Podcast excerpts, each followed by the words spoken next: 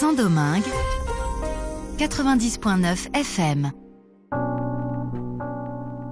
Bienvenidos a una página a la vez con ustedes, Ángela Suazo, como cada martes a las 6 de la tarde, con una retransmisión los miércoles a las 8 y 30 de la mañana a través de esta RFI Santo Domingo. Este es un espacio para hablar de libros, la magia de leer, el reto de escribir y esa oportunidad que tenemos todos de compartir, de contar, de transmitir. Los invito a descubrir juntos ese universo. En el programa de hoy conversaremos con la escritora y editora argentina Maya Morozano y hablamos hoy de escritura creativa tengo la oportunidad de compartir con Maya, taller de escritura que dirige en Rosario, Argentina, taller Pata de Cabra. Y es muy interesante cuando hablamos de, escritura creativa, que es casi contradictorio, porque siempre que hablamos de escritura, pues hablamos de que es una creación.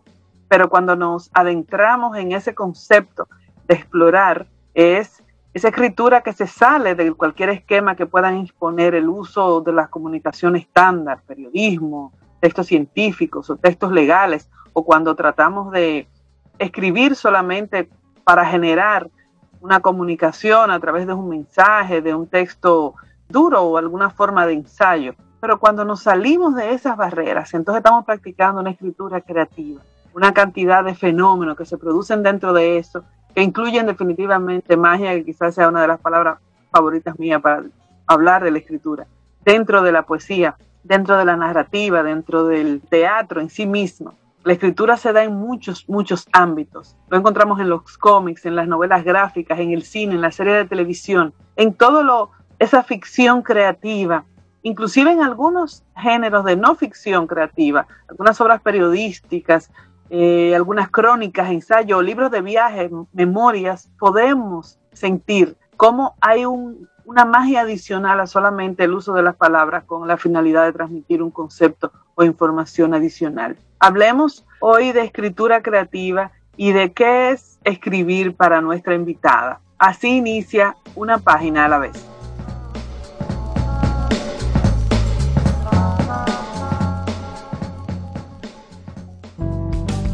RFI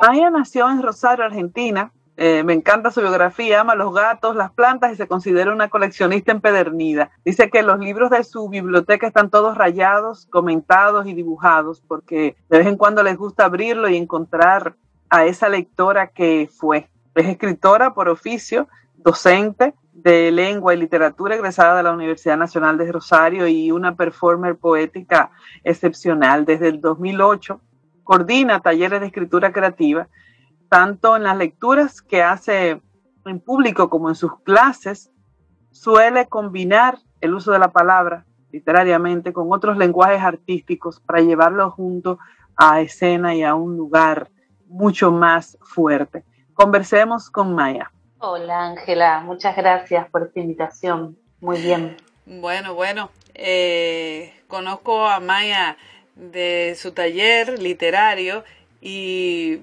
quiero sacar el mayor provecho, así que sin darle muchas vueltas le voy a preguntar, ¿qué es escribir para ti? Uy, para mí escribir es eh, una pulsión de vida, realmente. Eh, me siento más viva cuando, cuando escribo. Eh, y además también es una, una, forma de vincularme con mis seres queridos, porque de muy chica la literatura, la lectura y, la escucha de, textos literarios me vinculaba muchísimo a mi padre y a mi abuela. Em, bueno, mi abuela ya no está más, pero ella sabía poemas de memoria, mm. era profesora y licenciada en letras y, trabajaba de eso. Entonces, em, bueno, daba declamación y, sabía muchos poemas de memoria y eso es algo que, he heredado porque, porque los aprendí de muy pequeña. Y, con mi papá también, y compartíamos también mucho la música y las letras de las, de, de, las canciones. Eh, entonces, desde muy pequeña ha sido una forma de vincularme con mis seres queridos de parte de mi familia. Y de más grande, como estudié letras yo también y como eh, eh, escribo desde hace algunos años me he vinculado con, amigos y amigas que también escriben, entonces es una forma también de, de hablar con mis amigues. Sí, ¿y qué es una página en blanco? Una página en blanco es una invitación y una provocación también. ¿Se estudia para escribir? ¿Es, ¿Es solo talento o es solo trabajo? Yo creo que eh, es una mezcla, eh, que no hay una receta tampoco, ¿no? O sea, si no estudiar, bueno, también aquí llamamos estudiar, ¿no? Me parece que sí, la escritura es una experiencia y como experiencia necesita de la, de la participación y, del acto, ¿no? Y del acto. Y, que además eh, es, digamos, una construcción que es muy interesante si se hace de forma colectiva. Eh, quiero decir, eh, uno puede escribir en soledad, pero escribimos mucho con los otros y las otras también, ¿no? O porque nos leen o porque entramos en un diálogo y, inevitablemente entramos en un diálogo simbólico o metafórico con lo que nos rodea. entonces, realmente creo que se puede estudiar em, en el sentido de pensarlo con otros y con otras, pero también creo que es mucha experimentación. Y esa experimentación se puede hacer en talleres o, se puede hacer individualmente también. Em, eso, grandes escritores que, y escritoras que leemos quizás no fueron a talleres literarios, eh, pero sí formaban parte de grupos de, grupos eh, de escritura, ¿no? O sea, pensando en Argentina, eh, porque yo soy de Rosario, de una ciudad de la provincia de Santa Fe, en eh, Argentina, em, pienso en, el círculo de Borges, ¿no? O sea, los escritos de Borges no eran solamente de Borges, detrás de eso estaba Silvino Campo, detrás de eso estaba Victorio Campo, detrás de eso estaba Bioy Casares, eh, y un montón de escritores más que quizás Subsolar, eh, Macedonio Fernández, o sea, y, muchos más, y muchas más también. Em, no solamente que, dialogaban sobre su, escritura o su concepción de, la escritura, de cómo debía ser, em, sino que también em, se oponían, ¿no? O sea, por oposición también vos dialogás con, otros escritores y escritoras. Y ahí también hay un aprendizaje. Y ahí también hay una experiencia. Eh, por lo tanto, quizás no vaya a un taller literario, pero sí tengo una experiencia y una práctica que se hace eh, junto a otros y a otras. Y en el caso tuyo particular, ¿tú escribes por inspiración o te programas tu tiempo para escribir? Yo tengo las dos formas. A veces eh, me parte una idea o, más bien em, algo que sucede, algo que veo o algo que escucho, me parece interesante, me parece maravilloso, me sorprende. Digo, qué hermoso esto, qué hermosa esta expresión. A veces es inmediato o a veces queda en el recuerdo y, y vuelve como una ola según lo, lo, vaya necesitando o según también lo que, lo que esté haciendo. Por ejemplo, ahora estoy muy este, eh, enamorada de una novela, en realidad de los personajes de una novela que se llama Formas de Morir en el Agua, que estoy escribiendo, y uno de los personajes se llama Amelia, casualmente o no, como mi abuela, y tiene algunas expresiones que, que eran de ella, por supuesto el personaje no es mi abuela, de ninguna manera es mi abuela, pero sí tiene expresiones de ella que me vienen a la memoria ahora que surge este personaje, ¿no? Claro. Y entonces yo puedo decir que eso es inspiración, más bien es recuerdo, ¿no? Pero bueno, vienen en este momento, porque en este momento lo necesito. Entonces creo eso, ¿no? Como que eh, por ahí hay a veces momentos en los que una idea te deslumbra o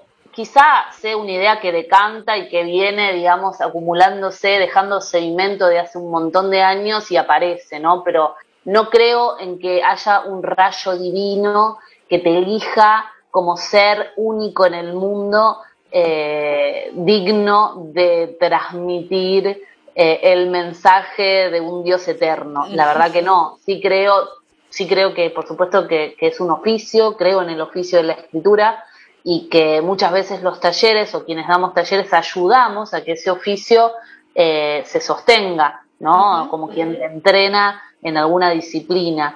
Pero, pero bueno, sí, por supuesto, tiene que haber determinadas cualidades, eh, en realidad no sé si cualidades, pero sí tiene que haber un deseo de escritura, un deseo de ese entrenamiento, entre comillas, o, de esa forma de ver el mundo, de abrir los ojos y, comerte el mundo de una manera particular, de una manera poética, de una manera literaria.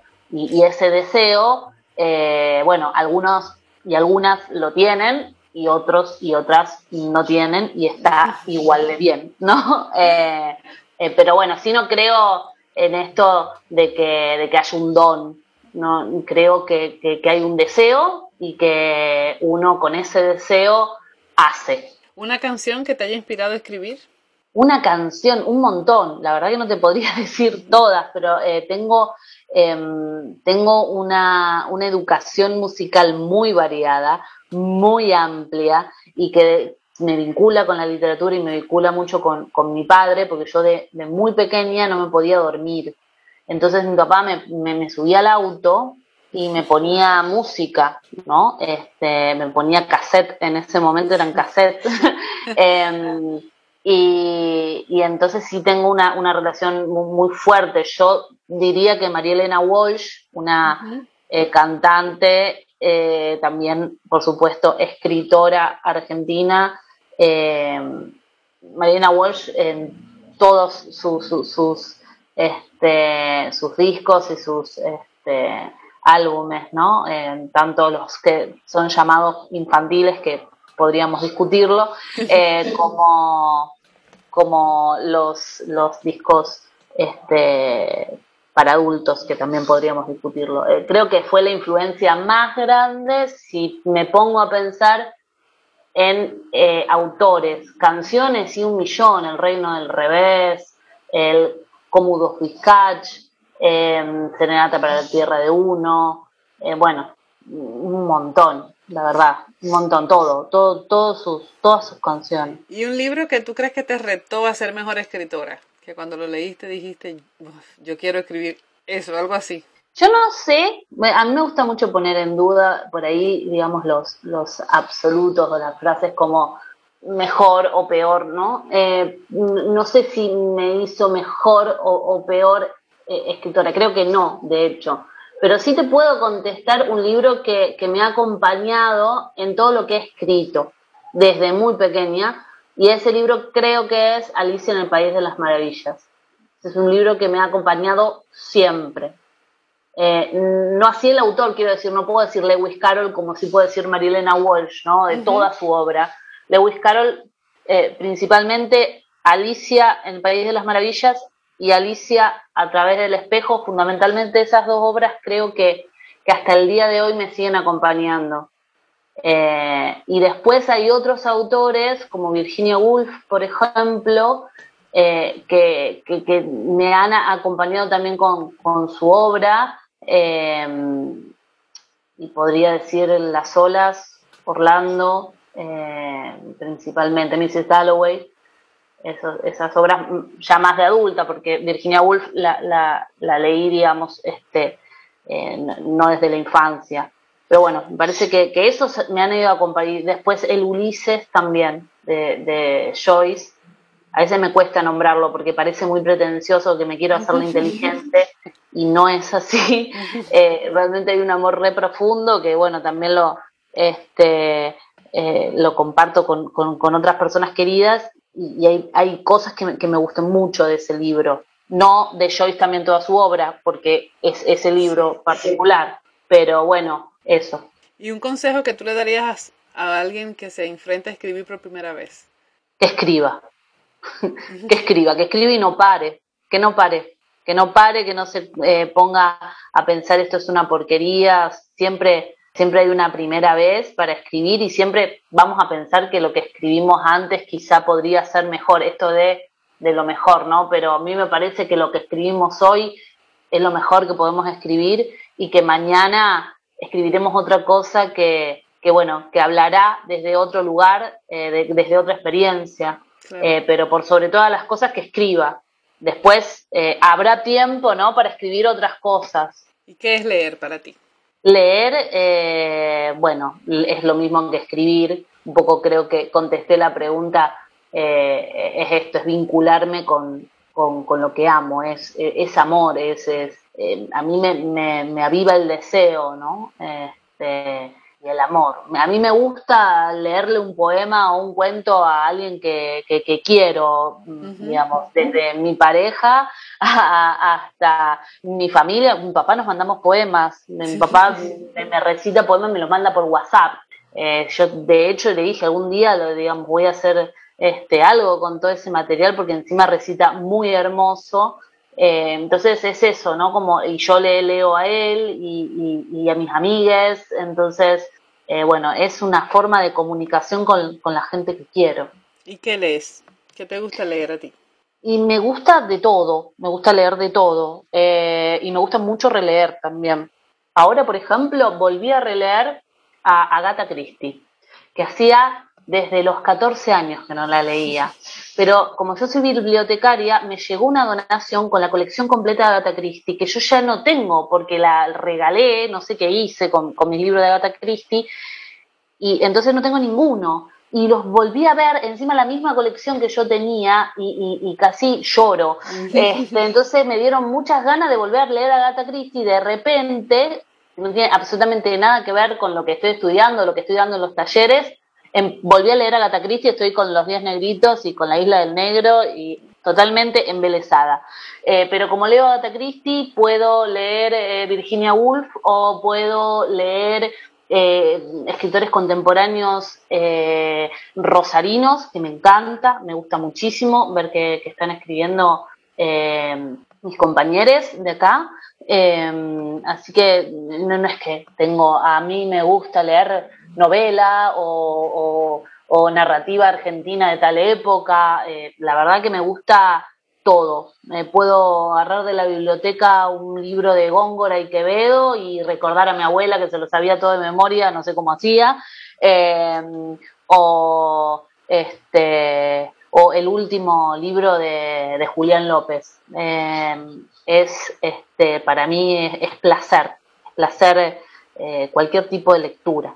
¿Y puedes leer varios libros al mismo tiempo? Sí, sí, sí, de hecho lo hago porque mm, este, como dicto talleres y doy clases, eh, a veces tengo que, llevar una lectura paralela entre el placer y el ocio eh, y este, lo que tengo que dar para las clases o a veces también lo que, lo que siento que tengo que leer para una para determinada escritura. Por ejemplo, estoy escribiendo un policial y bueno, la verdad que no es que me obligo a leer, pero también me dan ganas de, leer eh, cosas que estén relacionadas con el género o con la temática que estoy escribiendo. Entonces, bueno, a veces he tenido tres o cuatro libros que, que, los estoy leyendo al mismo tiempo, pero, pero lo puedo hacer sin ningún tipo de problema. Yo sé que hay gente que empieza un libro y lo tiene que terminar y yo sí, cuando lo empiezo lo tengo que terminar, pero puedo eh, tener empezado cinco libros a la vez sin problema. En ese leer, me da mucha curiosidad y quiero que lo compartamos con mis oyentes. Cuando yo te pedí tener a mano recomendaciones para lectura y te, di, y te dije, dime si alguien tiene menos de 20 años, que lo invitamos a leer. No, no, para mí, para mí la, literatura no, no, justamente, no tiene que cerrar, siempre tiene que abrir. Y, o sea, todo es discutible, ¿no? O sea, si yo leo Alicia en el País de las Maravillas o, Alicia a través del espejo, ¿no? Y los diálogos filosóficos que tiene ese libro, lo he, no, no sé si he leído diálogos tan complejos y, y tan filosóficos eh, en otros libros, ¿no? Eh, para mí, digamos, tiene la complejidad del cuento más complejo de Borges, Alicia en el País de las Maravillas, y sin embargo a, un niño o una niña le vas a recomendar que lea eso y no Borges, ¿no? Eh, y a un adulto quizá viceversa. Entonces yo la verdad que no creo en esos parámetros, ¿sí? yo lo que le recomendaría a alguien es que lea lo que le gusta, ¿no? Y siempre hay algo que le gusta. Yo pues, soy bibliotecaria, entonces a mí vienen eh, eh, los niños, las niñas y también adolescentes a, digamos, a visitar la biblioteca porque eh, es bastante interesante las cosas que tenemos. Em, y entonces yo me gusta hablar y, y, les pregunto, entonces por ahí lo que les interesa, no me dicen me gusta leer tal cosa, a lo mejor me dicen a mí me gusta eh, jugar el fútbol. Entonces yo pienso que literatura puede ir por ese lugar o cómo le puedo relacionar. Bueno, a mí este, em, leí tal libro y me encanta, entonces pienso en otros libros que puedan este, ir por ese camino de ese libro que le gustó, ¿no? Entonces pienso que, que es como, como un, un sendero que uno que es muy azaroso, ¿no? Y que uno va, le, va trazando la vida porque también están las personas con, que, que, te aconsejan, ¿no? Decir, che, me rompió la cabeza este libro y un amigo mío, y yo lo voy a ir a leer porque por lo menos quiero, quiero saber de qué se trata para discutirle si no me gusta, ¿no? Pero no, no me quiero quedar atrás. Si, si a él le gustó, algo tiene que tener ese libro. Eh, entonces, bueno, eh, creo que, que, que la recomendación de un libro es a partir de la persona y de lo que a la persona le guste y, y, y, le divierta y, le interese. Eh, y es tan amplia la literatura, tan grande, tan inmensa, eh, que algo vas a encontrar para recomendarle a esa persona. Yo lo que puedo decir es, es, lo que los libros que a mí me gustan, ¿no? Pues eso, sí puedo recomendar. sin, sin, ninguna, sin ninguna, sin ninguna categoría, bueno. pero puedo recomendar y de hecho tengo millones de libros para recomendar, pero a mí me gustaría, y sobre todo por lo que es este podcast, recomendar escritores eh, argentinos y escritoras argentinas o rosarinos y rosarinas, ¿no? Eh, sí, me parece que, que, es interesante. Que sea, claro que sí. Este, bueno, una poeta que a mí me gusta muchísimo, muchísimo, muchísimo es Rosarina, se llama Beatriz Viñoli, Viñoli. Eh, su libro Viernes es uno de los que más me gusta, pero la verdad que todo lo que escribe Beatriz. Eh, Mirta Rosenberg, también escritora rosarina. Eh, Diana Velesi, Irene Gruz, Rocío Muñoz Vergara. Todos los que estoy nombrando son eh, poetas, escriben poesía, también quizás escriban narrativa, pero mmm, a mí fundamentalmente me, me, me, gusta su poesía. Eh, bueno, Rocío, eh, Leandro Gabilondo, Cristian Molina o Plebeyo Molina, lo encuentran en Instagram como Plebeyo Molina, Mercedes Gómez de la Cruz y Flor López. Eh, y en narrativa me gusta mucho Sergio Vicio, Mariana Enríquez, Selva Almada, Julián López, que creo que ya lo nombré. Sí. Eh, que bueno, Julián López es también poeta, de hecho es muy conocido, acaba de sacar un libro de poesía, pero a mí me gusta muchísimo su novela La ilusión de los mamíferos. Todos estos nombres, si, si los ponen en, en, en, Google, van a encontrar algo de, de ellos y de ellas y de ellas seguro. Bueno, pues con esa invitación nos despedimos de Maya. Bueno, gracias. gracias por acompañarnos el día de hoy. Muchas gracias, Ángela, por este espacio hermoso. RFI.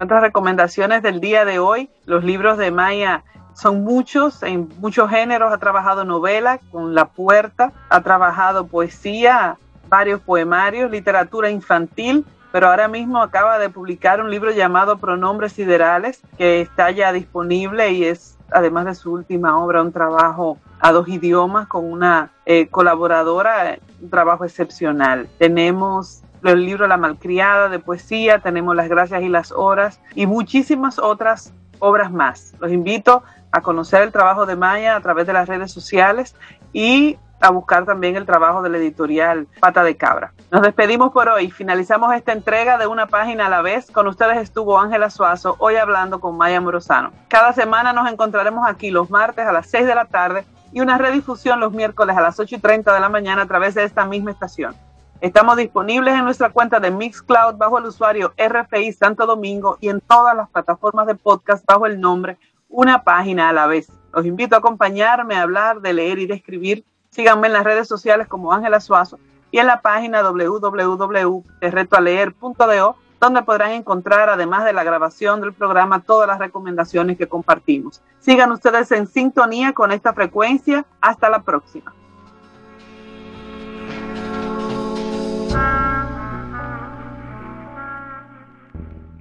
RFI, les voix du monde.